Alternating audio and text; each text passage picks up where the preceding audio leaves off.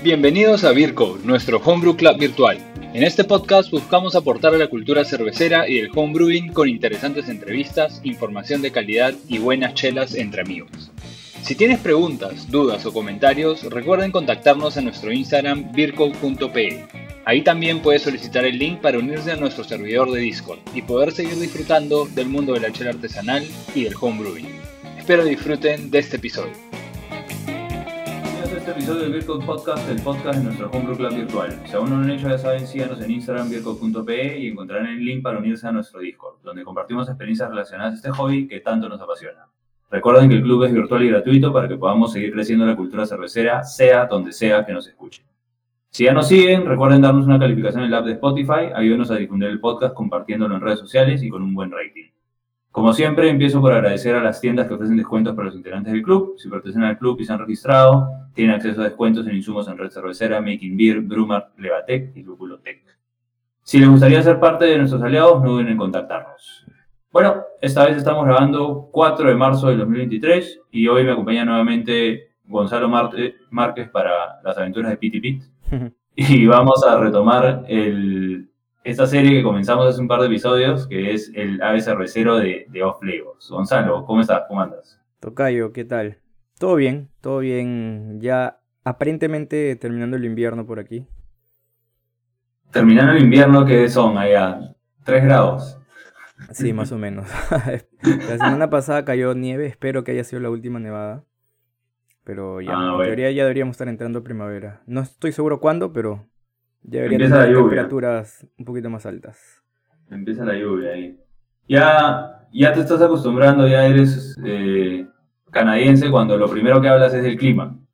Pero, sí, ¿no? Igual, igual que los ingleses. Eh, antes no me interesaba, ahora lo primero que debo hacer antes de salir a la calle es revisar el, el pronóstico y ver cómo debo salir vestido. Pucha, que se- así es cuando vives en un país donde tienes estaciones. Acá en Lima no tenemos estaciones, eso o, o hace frío o hace calor, Sí, pues. ¿no? O hace bochorno. Pero bueno, bueno. Em, algunos, algunos anuncios primero. Hubo un, algo de feedback sobre el episodio de. El primer episodio de Off Flavor que hicimos, de acetaldehído y acetil. Me dijeron que, no sé si lo mencionamos, nos faltó mencionarlo, no hicimos hincapié en que el acetaldehído es manzana verde, que así se percibe sensorialmente, ¿no? Claro. Creo que nos, fu- nos fuimos en flor con otras cosas y nos olvidamos del más más básico. importante. y tú también tenías ahí algo que corregir, que después me dijiste, oye, no lo pongo. Ya, ya está editado. Sí, ya está editado. Sí, me, me pasé todo el episodio hablando del precursor del, del diacetil, eh, mencionándolo como acetolacto, cuando en verdad era alfa acetolactato. Nada, esa- Un- hacer esa salvedad. Un detallito, un detallito. Un pero detallito, bueno. pero, que sí, pero, pero totalmente diferente. Cosas totalmente diferentes. Bueno, también han agregado una nueva función ahí en, en nuestro host de- del podcast.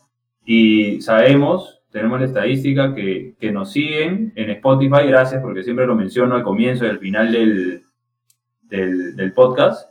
Pero tenemos casi 300 seguidores en Spotify, ¿sí? Lo cual nos llena de orgullo, gracias gente por, por seguirnos, por estar atentos cada vez que sale un, nuevo episodio, ¿no? Esto estamos grabando antes de que salga el episodio de Bottleshare. Ojalá ya lo hayan escuchado. El episodio de Bottleshare va, va a salir el. Si es que ya lo han escuchado, pues ha salido el lunes. mm, Seis. Lunes 6. ¿Sí? Y mm, ahí mencioné, estábamos hablando de una de mis chelas favoritas, pues que es la Pilsner Urquell. Y dije que es uno de los pre- precursor de la, de la German Pils. No, no es la German Pils, no es la, es la Czech Pils. Pero de cierta manera también lo es, ¿no? Porque justamente los checos tenían esta cerveza lager impecable eh, y los alemanes al tratar de replicar hicieron la German Pils, ¿no? Pero, mm, pero hay cositas que vale la pena mencionar por si algún alguien que esté buscando nuestras equivocaciones, claro, sí. Y bueno, como ya saben, si, si nos siguen, han estado atentos a las redes, saben que eh, Andrés, eh, estamos, Andrés y yo estamos produciendo la Inca Beer Cup. Eh, la Inca Beer Cup es una copa organizada por la UCAP, de cerveceros. Esta vez no hay, no hay homebrewer, porque es para cerveceros profesionales. Y esta es la Inca Beer Cup nacional, la Inca Beer Cup Perú. Está eh, orientada exclusivamente a productores nacionales eh, y profesionales. ¿no? Quería mencionar las, las fechas, eh, porque hay un descuento, las 50, muestras, las 50 primeras muestras, la primera muestra es gratis para las 50 primeras cervecerías, y hay también un descuento hasta el 17 de marzo. Entonces, en vez de 180 soles, les va a costar 150 soles por muestra, y la primera es gratis, así que aprovechen. ¿Cuándo es la copa? Y luego, la copa se va a catar el 19 y 20 de abril. Pero las inscripciones son hasta el 10 de abril. ¿ya? A veces me preguntan, ya, pero ¿por qué si se cata? Porque entre, el, entre que llegan todas las muestras y se entregan las muestras y se, y se premia, hay toda una organización de por medio. Hay toda una logística, me imagino. Hay toda una logística. Eh, los que hemos organizado copas y hemos participado, yo he participado como steward, eh, hay que respetar las fechas, ¿no? Así que lunes 10 de abril, última fecha para inscribirse. La entrega de muestras va a ser entre el 8 y el 12 de abril. Y la, cata, como ya dije, va a ser el 19 y 20 de abril. Y la premiación va a ser el 22 de abril. ¿ya? Gente, cerveceros, tienen bastante tiempo todavía para, para inscribirse. Esta es la Copa Nacional y en octubre tendremos la Copa Internacional. Y ese 22 de abril va, va con premiación, la premiación va con festival, ¿ya? Así que también estén atentos a las redes para, para cuando hagamos ese anuncio. ¿Cuál es el tema de hoy, Gonzalo? ¿Qué, hemos preparado? Bueno, para hoy tenemos, como dijiste, continuando con, los flavor o sabores no deseados en la cerveza, hoy vamos a hablar de los famosos alcoholes superiores y vamos a introducir los compuestos azufrados, sulfurosos, de azufre, como, como sea que se llame. La verdad es que sufrí un poco con la terminología, pero solo vamos a hablar hoy del H2S. O el... Bueno, se me, se me escapó el nombre técnico, pero el famoso olor a, a huevo podrido. Ya, bueno, para la segunda parte, por favor, el nombre técnico. Está, está apuntado, está apuntado. Ya, entonces comenzamos con los alcoholes superiores, que ha sido la parte que a mí me ha tocado investigar, porque obviamente, como ya saben, para este Los Aves Cervecero nos preparamos un poquito más, estamos leyendo, buscando, buscando fuentes.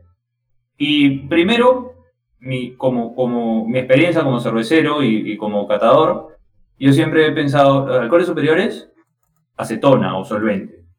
¿Tú cómo los tenías ¿Cuál era el concepto que tú manejabas, Gonzalo? Sí, igual em, solvente, como un, olor. Yo lo identificaba como un olor a, no sé si a ti te pasa igual, como a marcador indeleble, como el Sharpie. Sí. Eh, o en otros, otro tipo de alcohol, en otro, en otro nivel también, pues como licor, ¿no? Licoroso, un licor medio dulcete. Exacto. Entonces, eh, tiene diferentes eh, descriptores de acuerdo mucho a la cantidad que, exista. Ahora estamos comenzando por los descriptores para que no nos digan nada. Este, pero puede ser eso, puede ser plumón indeleble, puede ser alcohólico como, como que te calienta más la, boca o te quema la garganta. ¿Cuál es el otro que, mencionaste? Como licoroso, ¿no? Sí, sí, de hecho, eh, en, algunas fuentes lo mencionan como sabor a alcohol barato. Así que. Alcohol, alcohol de chakra. Un adolescente cuando es. cuando no tiene tantos recursos. Seguramente ah, que consumimos bastantes alcoholes superiores. Cancún. Tú, eres, tú eres más joven, pero Cancún. ¿Tomaste alguna vez ron Cancún? No, no llegué. Cabo Blanco sí o no? Sí, Cabito. sí. sí. Bueno, bueno, entonces, eh, los alcoholes superiores se forman a partir de los aminoácidos presentes en el mosto durante la fermentación. ¿ya? Sí, algunos de estos compuestos pueden ser beneficiosos para el sabor y el aroma de la cerveza, pero en cantidades muy limitadas. O sea, si se llega a sentir, como lo hemos dicho, como, como tiner, como acetona, como aguarrás, como, como licoroso, eh, probablemente ya esté en cantidades muy elevadas. Y lo que tú dijiste, yo creo que eso es donde más un cervecero, un catador podría relacionar el olor a, a plumón, ¿no? Sí. Vamos a hablar primero del, del, umbral de percepción y para eso voy a mencionar los, los principales compuestos o los, los, más conocidos, los más estudiados, que son alcoholes superiores, ¿no? Que es el propanol o N-propanol, el butanol, que también es conocido como isobutil, el isoamilo, que también se conoce como, bueno, el, nombre técnico es 3-metil-2-butanol, eh, y que no hay que confundirlo con el acetato de isoamilo, que el acetato de ya lo vamos a ver más adelante, pero es un éster, y es el, el olor a plátano muy característico con levaduras Weizen, ¿no? Exactamente. Estos dos primeros, el, propanol y el isobutilo, su descriptor es simplemente alcohol. ¿sí? Y el, umbral es bien alto. Para el propanol es 800 ppm. Em, y normalmente la cerveza no, no debería de pasar de 100. ¿ya? Entonces es difícil que lo, lo percibamos. El isobutil su, su, umbral es, su umbral de percepción es 200, por encima de 200 lo vamos a sentir. Igual, normalmente está en, en cantidades bien bajas, entre 30 hasta 150.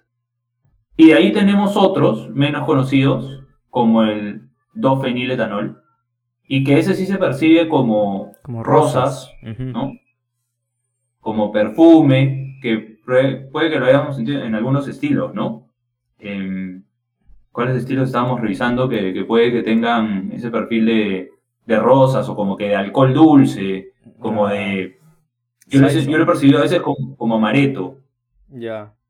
Las Saison, sí. Las, una Belgian Duel, eh, una Beer puede tener eso, o Beer. Claro. Em, y el isoamil, que decimos que no es lo mismo que el isoamil acetato, ¿no? El isoamil, eh, el alcohol isoamilo, eh, también puede tener estas notas de plátano, ¿no? Pero son distintas. El acetato es mucho más intenso y necesitas concentraciones menores para, para percibirlo. Es bien curioso cómo esta interacción entre las moléculas se forman diferentes compuestos y el umbral de percepción cambia radicalmente, ¿no? Sí, sí, es súper, bueno, divertido para nosotros, ¿no? Quizás para otras personas no no es tan divertido o agradable de leer, es, bastante técnico. Pero sí, como conversábamos un poco antes de la grabación, y como tú bien dijiste, no hay que ser, ¿cuál fue tu palabra? ¿Reduccionistas? Hay, demasiadas, por, por, ponerlo en simple, hay demasiadas cosas que pasan y que se producen dentro de la levadura, entonces tratar de aislarlo o hablar blanco y negro, aquí pasa A y no pasa B, o pasa B y no pasa C, o viceversa, no es lo correcto, ¿no? Hay que tener en cuenta que de alguna forma todo está relacionado. De hecho, por ejemplo, el, el, el acetato, que es un éster con olor a banana, como decías, proviene de la formación de alcoholes, proviene de alcoholes superiores. Ajá. Entonces, está súper ultra relacionado. Todo, todo, está relacionado. Cuando uno empieza a entender el, metabolismo de la, de la levadura, se, se topa con esto, ¿no?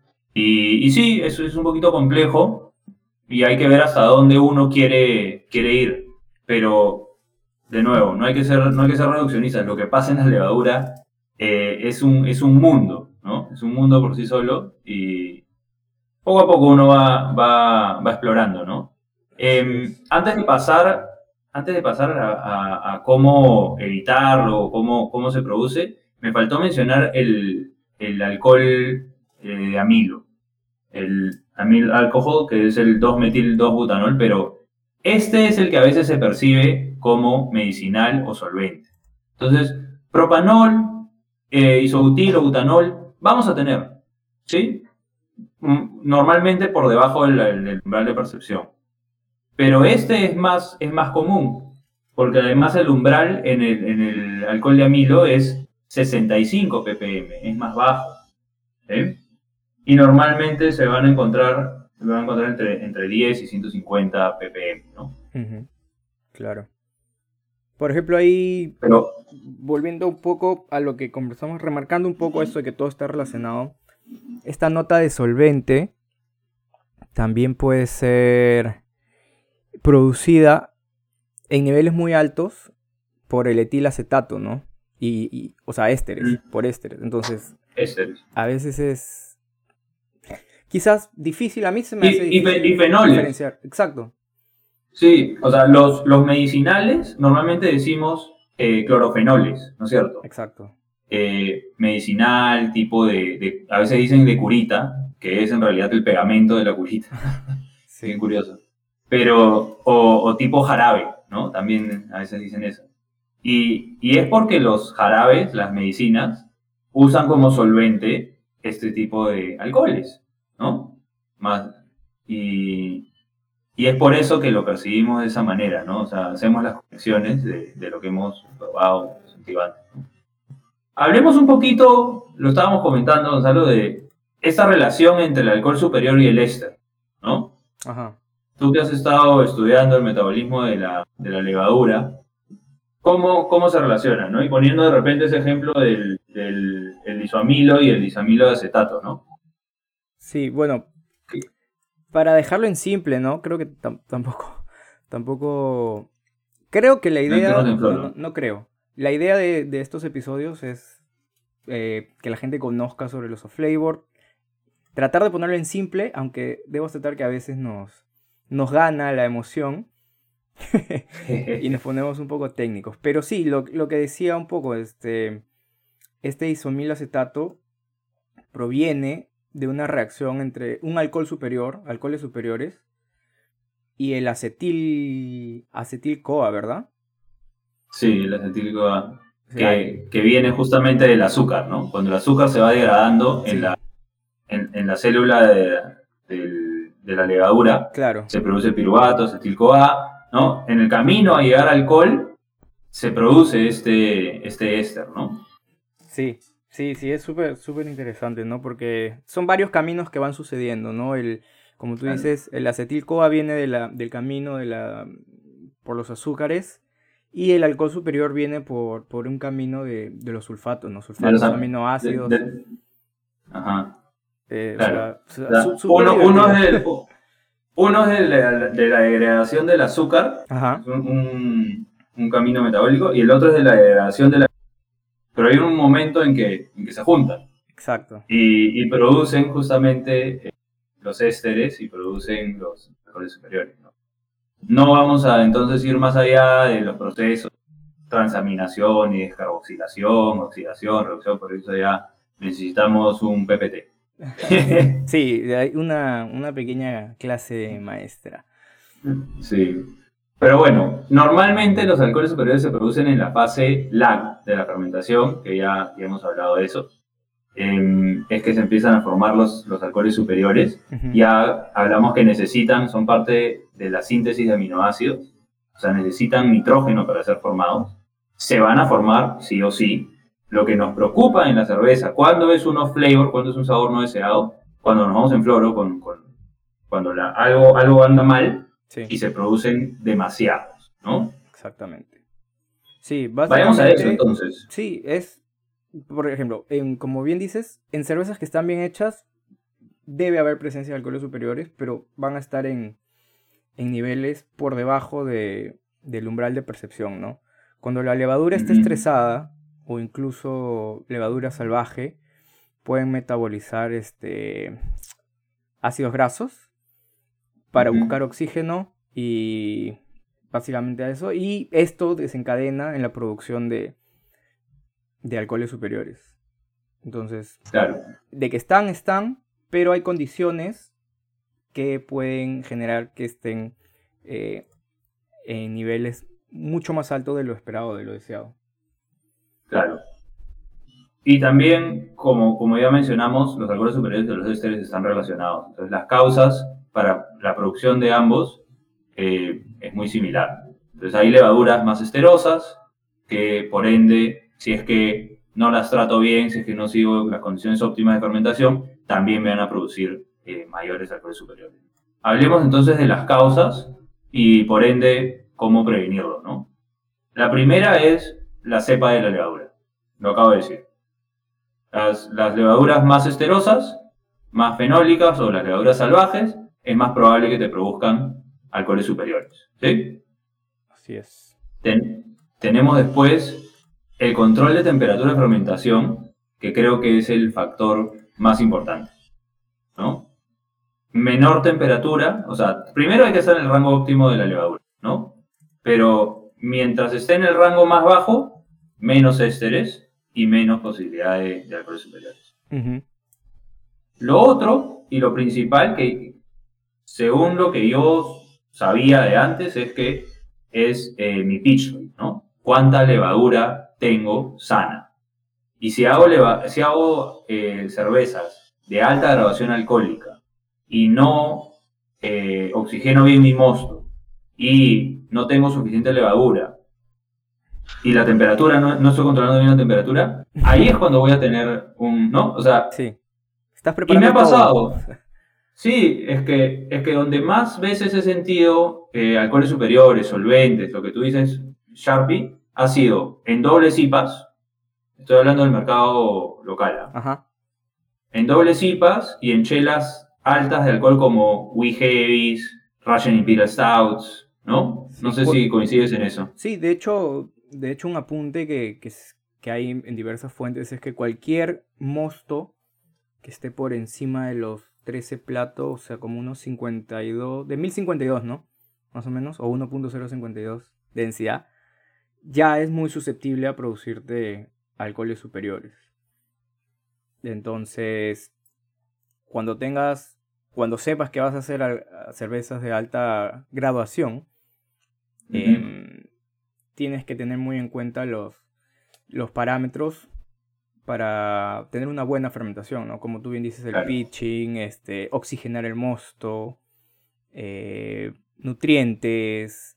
eh, Eso iba a mencionar. Lo- los nutrientes es, un- es básico, ¿no? O sea, no, como homebrewers, de repente no lo hacemos, es algo bien barato. Ujú. Eh, yo creo que es una buena práctica, sobre todo de nuevo, lo que tú dices, ¿no? Si estás haciendo eh, chelas de más de 13 platos, eh, ponerle nutrientes, comprarte el, Fermax, por ejemplo, que es el que yo uso, pero hay Fermate, hay otros. Ujú. Zinc, quizás. mm, Eso es algo que, que se usa más a nivel cervecería, ¿no? No tanto a nivel homebrew, ¿no? Porque Sí. por, por volumen la cantidad es, es mínima. Y airear el mosto, ¿no? Sí, Eh, oxigenar. oxigenarlo, sí, oxigenarlo más que nada. Perfecto. Yo creo que está claro. ¿no? ¿Hay algo que nos haya faltado? O- y- ibas a mencionar algo sobre la presión también, ¿no? Eh, fermentar Ah. bajo presión también es... Sí, bueno, esto a nivel homebrewer nuevamente quizás un poco complicado, de repente algunos puedan tener la opción, pero fermentar bajo presión, uno, entre 1 o 2 bar, reduce la cantidad, o mejor dicho, reduce la probabilidad, ¿no? De que se formen alcoholes superiores. Puedes tener una fermentación más rápida, eh, incluso puedes manejar temperaturas un poco más altas, pero con la, vamos a decir, tranquilidad de Ajá. no producir alcoholes superiores.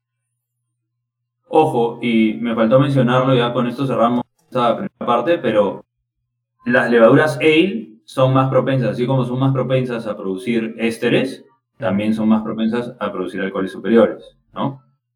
Em, de nuevo, principalmente por el tema de la temperatura de fermentación. Y en el tema de las lagers, por eso muchos cerveceros fermentan sus lagers bajo presión, ¿no? Uno o dos bares, ¿no?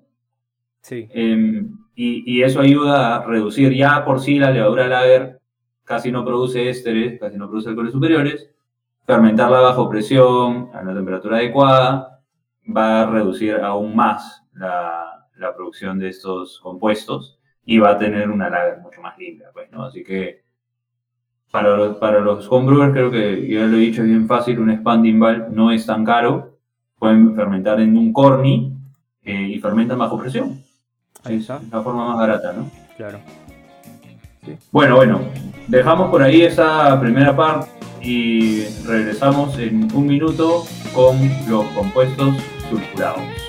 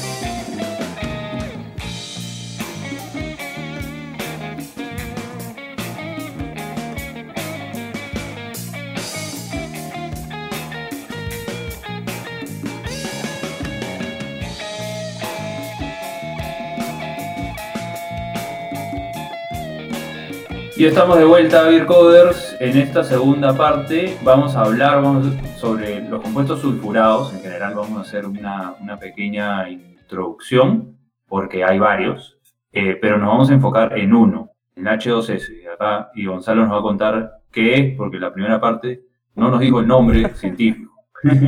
es el ácido sulfídrico o sulfuro hidrógeno, como gusten llamarlo. Este, no es que no lo sepa, es que normalmente usamos H2S, pues, ¿no? Es más fácil.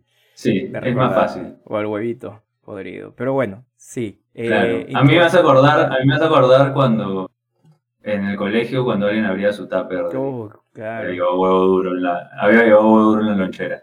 Yo, me, me, molestaba con mi mamá cuando me, me mandaba huevito duro en la lonchera. Porque ibas a hacer el punto de mal, Sí, claro.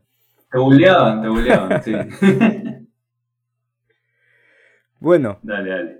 Entonces, introduzcamos, como bien dices, hay demasiados, o bueno, ¿no? Hay bastantes compuestos derivados de, del azufre, ¿no? O bueno, compuestos sulfurosos. Como, honestamente no sé cuál es la em, palabra técnica correcta, porque entre también traducción y todo se, se, pierde y se vuelve un poquito más complejo. Pero bueno, para fines prácticos, vamos a hablar de los compuestos derivados del azufre. Eh, que están presentes en la cerveza provienen en gran parte de las materias primas, ¿no? Y no, o sea, no solo de una específico, sino que puede, hay diversas fuentes. Los encuentras en la malta, porque en el proceso de malteado se producen algunos de estos, entonces ya la malta carga cierta, ciertos componentes. Eh, la levadura también, durante el proceso de fermentación, en, eh, como habíamos mencionado incluso un poco hablando de los alcoholes superiores, en uno de los caminos eh, que ocurren dentro de, del proceso de fermentación, también puedes encontrar estos, estos derivados, estos compuestos. Y, e incluso en los lúpulos, ¿no? Creo que el compuesto derivado del azufre sulfuroso más famoso, conocido, que tiene su origen en el lúpulo, mejor dicho, es el, el ice track o el famoso olor a, a zorrillo, a mofeta o como, como sea que se llame. Entonces, estos compuestos tienen umbrales de presión bastante bajos, bastante bajos, es decir, son muy fáciles de detectar con una cantidad mínima y son causantes diversos de flavor, ¿no? Aunque algunos en muy bajos niveles pueden ser deseados en ciertos estilos de cerveza. Y hoy vamos a hablar de, de uno de los más conocidos, y ya lo hemos mencionado, ¿no? El ácido sulfídrico, sulfuro hidrógeno o H2S para los amigos. Luego hablaremos quizás de el DMS, es también bastante conocido. Eh, este proviene de la malta, por ejemplo y el, el azorriado que proviene del lúpulo. Pero concentrémonos hoy en el, en el H2S que proviene básicamente del proceso de fermentación. Entonces, como ya había... Que lo produce, que lo, produce la, levadura, ¿no? Pero Exacto. el sustrato, o sea, la, levadura obtiene ese azufre, ya sea normalmente de, de, la malta, ¿no? De los aminoácidos azufrados de la, de la malta. Exacto, lo, sí, Sí, sí, sí, eh, eh, tal cual. Lo toma de la malta, ¿no? Y dentro del proceso de fermentación y produce este HOCS y otros compuestos. Sí, entonces, ya habíamos mencionado que el principal descriptor sensorial es el huevo, el huevo podrido. Es imposible no, no conocerlo, ¿no? No reconocerlo. De hecho, el, el umbral de percepción es súper pequeño. Es, está entre 1 a 5 microgramos por litros. Normalmente para los otros compuestos hemos estado hablando de miligramos por litros o ppm. Eh, aquí estamos hablando de microgramos por litros o partes por billón. Entonces necesitas una nadita presente para, para que esté en tu cerveza. Y ahí, bueno, en el libro de IS te dicen, te dicen cuatro pero entre 1 y 5 es el, es el umbral, ¿no? Sí. Y, pero dice que en la cerveza puede haber entre 1 y 200. Claro. Pero lo que, lo que yo no sé, ahí no me queda claro si es que, o sea, la cerveza terminada debería estar por debajo, ¿no? Porque a veces sí sentimos algunas notitas azufradas y es, y es aceptable en algunos estilos, ¿no? Pero cuando ya es huevo podrido, ahí no, no hay manera que sea eh, tolerable, ¿no? Sí, sí, o sea, ya cuando, en nivel de huevo podrido ya es este, eso flavor, definitivamente, ¿no? Pero esto se produce al inicio de la fermentación. Entonces, es muy es muy común y es muy probable que puedas sentir este este aroma cuando tu fermentación cuando está iniciando, ¿no? En los primeros días. Entonces, nuevamente, como creo que mencioné en el capítulo anterior, no hay que asustarse. eh, es parte del Sí. proceso. Lo importante, y lo repito nuevamente, es entender qué está sucediendo con tu proceso y saber cuándo actuar o cuándo no. O sea, son esos, esos aromas típicos de la fermentación, o sea, como cuando algo se, se, se fermenta, se avinagra, se malogra en la casa, y, se, y digo, huele, a huevo podrido. Sí, Em, tal cual. Pe- Pero después, pero después se, se va a reabsorber. A veces nos asustamos, ¿no? Pasamos por el fermentador, cuando estamos fermentando, decimos, pucha, no, algo está mal. Y, y después se va. Sí, sí, se va. El mismo. Sabemos que el CO2 también se produce eh, como subproducto de la fermentación. Y cuando el CO2 se libera o se- es expulsado, digamos, de- del mosto de la cerveza, ahí por lo general debería llevarse. Debería llevarse estos, estos aromas, ¿no? De, de H2S. Mm. Entonces, hablando un poquito en, técnico para entender cómo, cómo, cómo sucede esto. El H2S se forma, como ya he dicho, es parte de la ruta para crear aminoácidos, ¿no? Porque la levadura va formando aminoácidos. Entonces, em, es parte de la ruta que, para crear aminoácidos que contienen azufre, eh, básicamente los aminoácidos cisteína y me- metionina, a partir, como tú dijiste, de los sulfatos del mosto. Cuando inicia el crecimiento celular de la levadura, o sea, en, la primera etapa, los primeros días de la fermentación, esta agota sus reservas de aminoácidos que contienen azufre y los del mosto. Luego ya durante el crecimiento celular, aún sigue utilizando los aminoácidos y la levadura toma el sulfato del mosto y los convierte en sulfito y sulfuro. Esta es la parte donde dije que era medio tricky, complicado toda la terminología. Eh, y que incluso, pues como bien saben, yo estoy estudiando y todas mis fuentes están en inglés. Entonces, ahí traduciendo y, y entendiéndolo, ha sido un poco, voy a llamarlo divertido. Mi, mi viernes por la noche fue divertido, pero bueno. Entonces lo, lo convierte en sulfito, sulfato y finalmente cuando el crecimiento se ralentiza, el crecimiento de la levadura se ralentiza, el sulfato de la malta aún ingresa a la célula, pero como esta ya no necesita el sulfito, eh, lo expulsa. Y ahí es donde empieza la, la formación de H2S, ¿no? Yo creo que ha sonado súper enredado. Espero no estar enredando a la gente. Pero quería explicar un poco de dónde, de dónde viene, ¿no? Y como dije anteriormente, la mayor parte del H2S es, es expulsado por el CO2 y producido durante la fermentación. Y como ya habíamos, Bueno, normalmente es un defecto, o sea, en, en- cuando el aroma es de huevo podrido es un efecto, pero en concentración bajas, bastante baja, puede ser deseado porque dicen que da este carácter de cerveza fresca. Ya. Ahora Pero también, yo, yo siempre, yo siempre he escuchado que algunas lagers pueden tener este carácter sulfuroso en cantidades muy bajas. claro, sí. De hecho es em, en niveles muy bajos estas notas sulfurosas que son de la levadura, que dicho sea de paso, las levaduras lager son las que producen más o las que son más susceptibles a producir eh, notas sulfurosas. Entonces, algunos estilos como las light lagers tiene- es aceptado esta- estas pequeñas notas. Y también incluso en algunas eh, pales, creo que la famosa Burton, la Burton Ale tiene... Pero eso tiene que ver más con, con el agua. con, porque ahí el Claro. agua es más azufrada, ¿no? Tienes, Entonces, sí, tienes más fuentes, sí. Pero porque bueno, una, una cosa también que vale la pena mencionar, eh, estas lagers que pueden tener esta pequeña nota azufrada, tienen que ver con la levadura, pero también con los insumos, porque normalmente usan malta pilsner y eso también puede afectar. ¿Es, es así? Sí, o sea, si tu malta tiene más fuentes de estos compuestos azufrados, potencialmente vas a tener mucho más en durante el proceso de fermentación.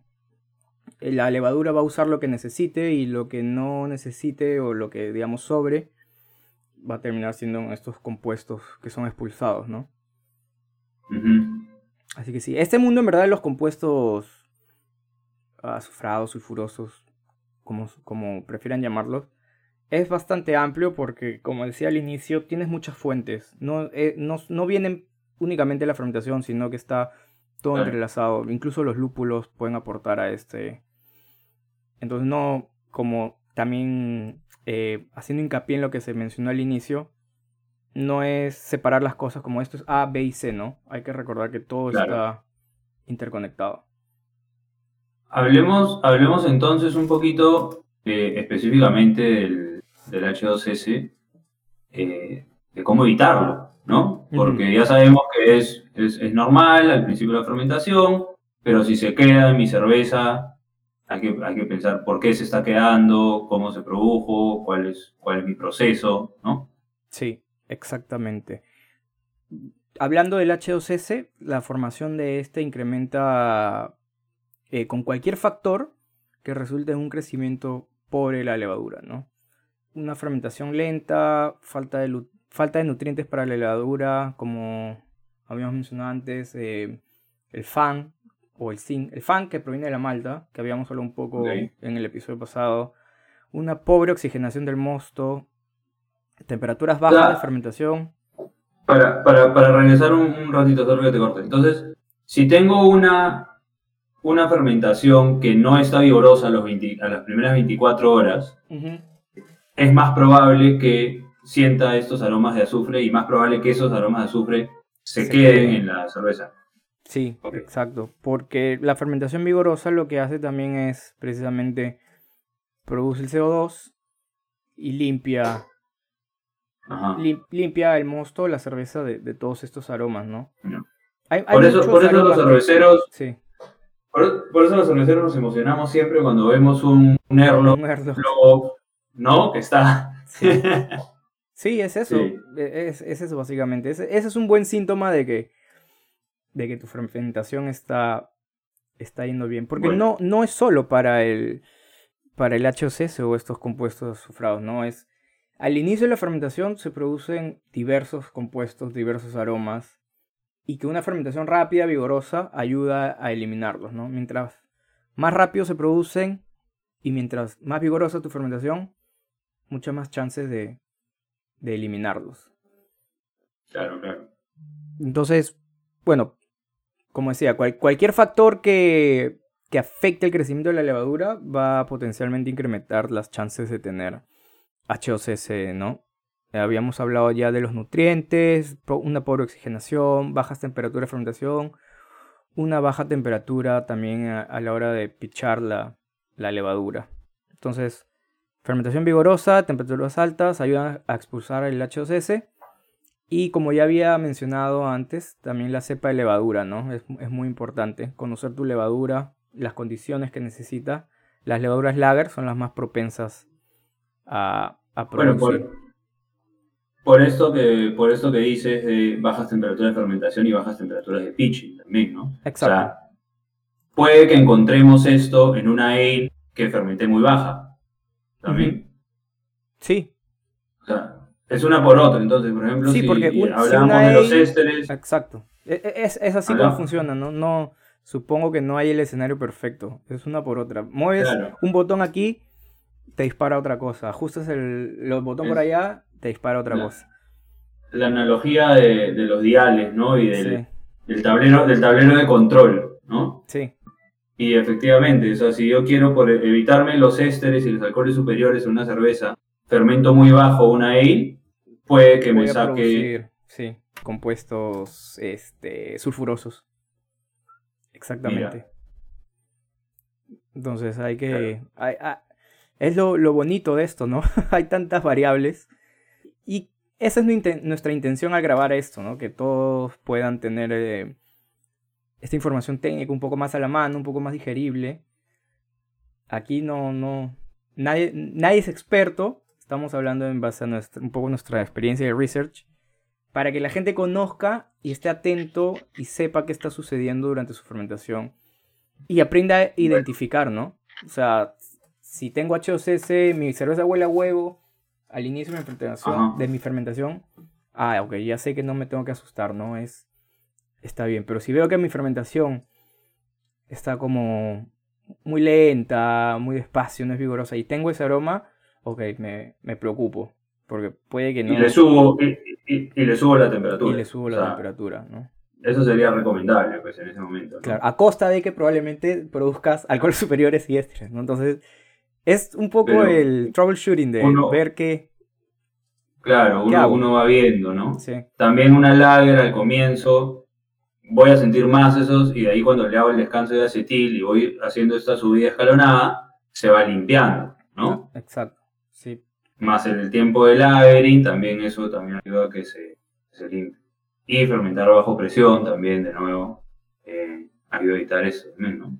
Y lo bueno, entre comillas, es que este tipo de compuestos, si por ahí tienes algunas notas eh, ya en tu cerveza terminada, cuando ya terminó la, la fermentación, pues puedes inyectarle un poco de CO2 para tratar de limpiar la cerveza, ¿no? Al menos eso a nivel cervecería lo he visto, se hace. es lo, lo, bueno que estos compuestos volátiles sí salen sí pueden salir de la cerveza, ¿no? No como hay otros compuestos, por ejemplo, los ésteres no puedes limpiarlos así. No, porque se, se disuelven más fácilmente en, la solución, ¿no? En la, cerveza. Exacto. Bueno, ¿no, ¿nos faltó algo? Eh, creo, creo que no. Este, básicamente, y recalco una vez más, la clave para básicamente todo o la mayoría de cosas es conocer tu levadura y darle los, las condiciones adecuadas para una buena fermentación. Quizás este para evitarte la producción de HOCC puedes evitar el uso excesivo de agregar sulfitos o sulfatos en el agua, quizás, ¿no? Tener muy en cuenta eso. ¿Qué más? Eh, sacar tu levadura. Depende de tu equipo homebrew, si puedes o no puedes sacar tu, mm. levadura, ¿no? Pero purgar, purgar no, no dejarla mucho, mucho tiempo en contacto, porque incluso el HOCC también puede... Eh, cuando ocurre la autólisis, como ya habíamos mencionado también en el episodio anterior, creo, es como que la célula muerta revienta y todo lo que había dentro sale a la cerveza. Entonces, el HCC también puede estar por ahí. Para los que reutilizan levadura, recomiendan eh, no usarla este, quizás después de 10 generaciones como tope, porque ya para evitar todo el tema de mutación. Y, verdad, creo que algo que no mencioné es que el HOCC también puede ser producido por una infección de bacterias. Claro, hay unas bacterias que... Sí, aumentan esa. Megasfaera, no sé si lo estoy pronunciando bien. Simomonas, pectinatus. Pero pueden, pueden también ser causantes de. Nunca había escuchado de esas, de esas bacterias, ¿ah? pero probablemente sean menos, eh, menos comunes ¿no? que las ácido lácticas. Pero, sí, pero... pero como decíamos, ¿no? es este, este olor a, a podrido Em, que justamente es causado por, los microorganismos, ¿no? Exacto, sí. Pero sí, también, también puede provenir de, de una infección por bacterias. Interesante. Bueno, antes de terminar también quería mencionar de que el capítulo anterior del ave cervecero y los eran justamente off provenientes de la levadura, ¿no? Acá también estamos hablando de los off que se producen por la salud de la levadura durante la fermentación. Hay otros que vamos a hablar, como el azorrillado, o Lightstruck en, en inglés, que ya es producido después con la cerveza terminada, ¿no? Y, Ujú. y vamos a ir, vamos a tratar de agruparlos de esa manera para que, para que se entienda mejor. Normalmente cuando uno hace un taller de flavors, estas catas, te dan los más comunes, ¿no? Y estamos tratando de ir por, por ese lado. Pero si tienen alguna sugerencia, si tienen algún, algunos flavor que les gustaría que, que hagamos después, escríbanos cuando escuchen este episodio, escríbanos al Instagram y, y podemos incluirlo, ¿no? Sí, toda recomendación es bienvenida, aparte que nos ahorran pensar qué hacer para el próximo episodio. si nos sugieren y nos piden, Ah, más fácil. Se, nos acaba, se nos acaba la creatividad rápido. Pero bueno. Bueno, bueno, cerramos. Para todos los homebrewers que nos escuchan, espero que esta conversación sobre el ácido sulfídrico, H2S, y sobre los alcoholes superiores les, les ayuden a mejorar sus procesos de, de fermentación para, para evitarlos, o cómo corregir su, su proceso en, en- en la marcha, ¿no? También, si es que están percibiendo esto. Si les sirve les ha parecido entretenido, por favor compartan nuestro podcast en redes sociales, es muy fácil, lo pueden hacer directamente de Spotify, donde ya tenemos casi 300 seguidores, gracias gente por, por recomendarlo. Gracias. Pueden apoyarnos también compartiendo nuestra cuenta Instagram virgo.pe y dejando una calificación en Spotify o un comentario en Apple Podcast. Esto ayuda a que más gente nos encuentre. Si tienen dudas o comentarios, pueden también escribirnos a virgo.pe. Oye, una cosa, Dime. no hemos tomado nada ahora. Bueno, para mí yo he comenzado a las 9 de la mañana. He estado tomando un juguito. Hemos grabado sobre. Bueno, salud gente. Nos vemos.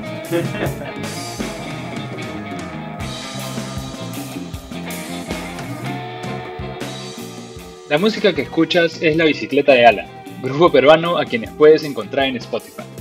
Si disfrutaste de este episodio, no dudes en compartirlo y mandarnos tus comentarios. Si también eres homebrewer, anímate a participar de nuestro club. Es completamente gratuito. Solo necesitas contactarnos a través de nuestro Instagram vircode.pe o nuestro correo vircodeperú.gmail.com y te enviaremos el link para unirte a nuestro servidor de Discord. Nos vemos en un próximo episodio. Muchas gracias por escucharnos y salud.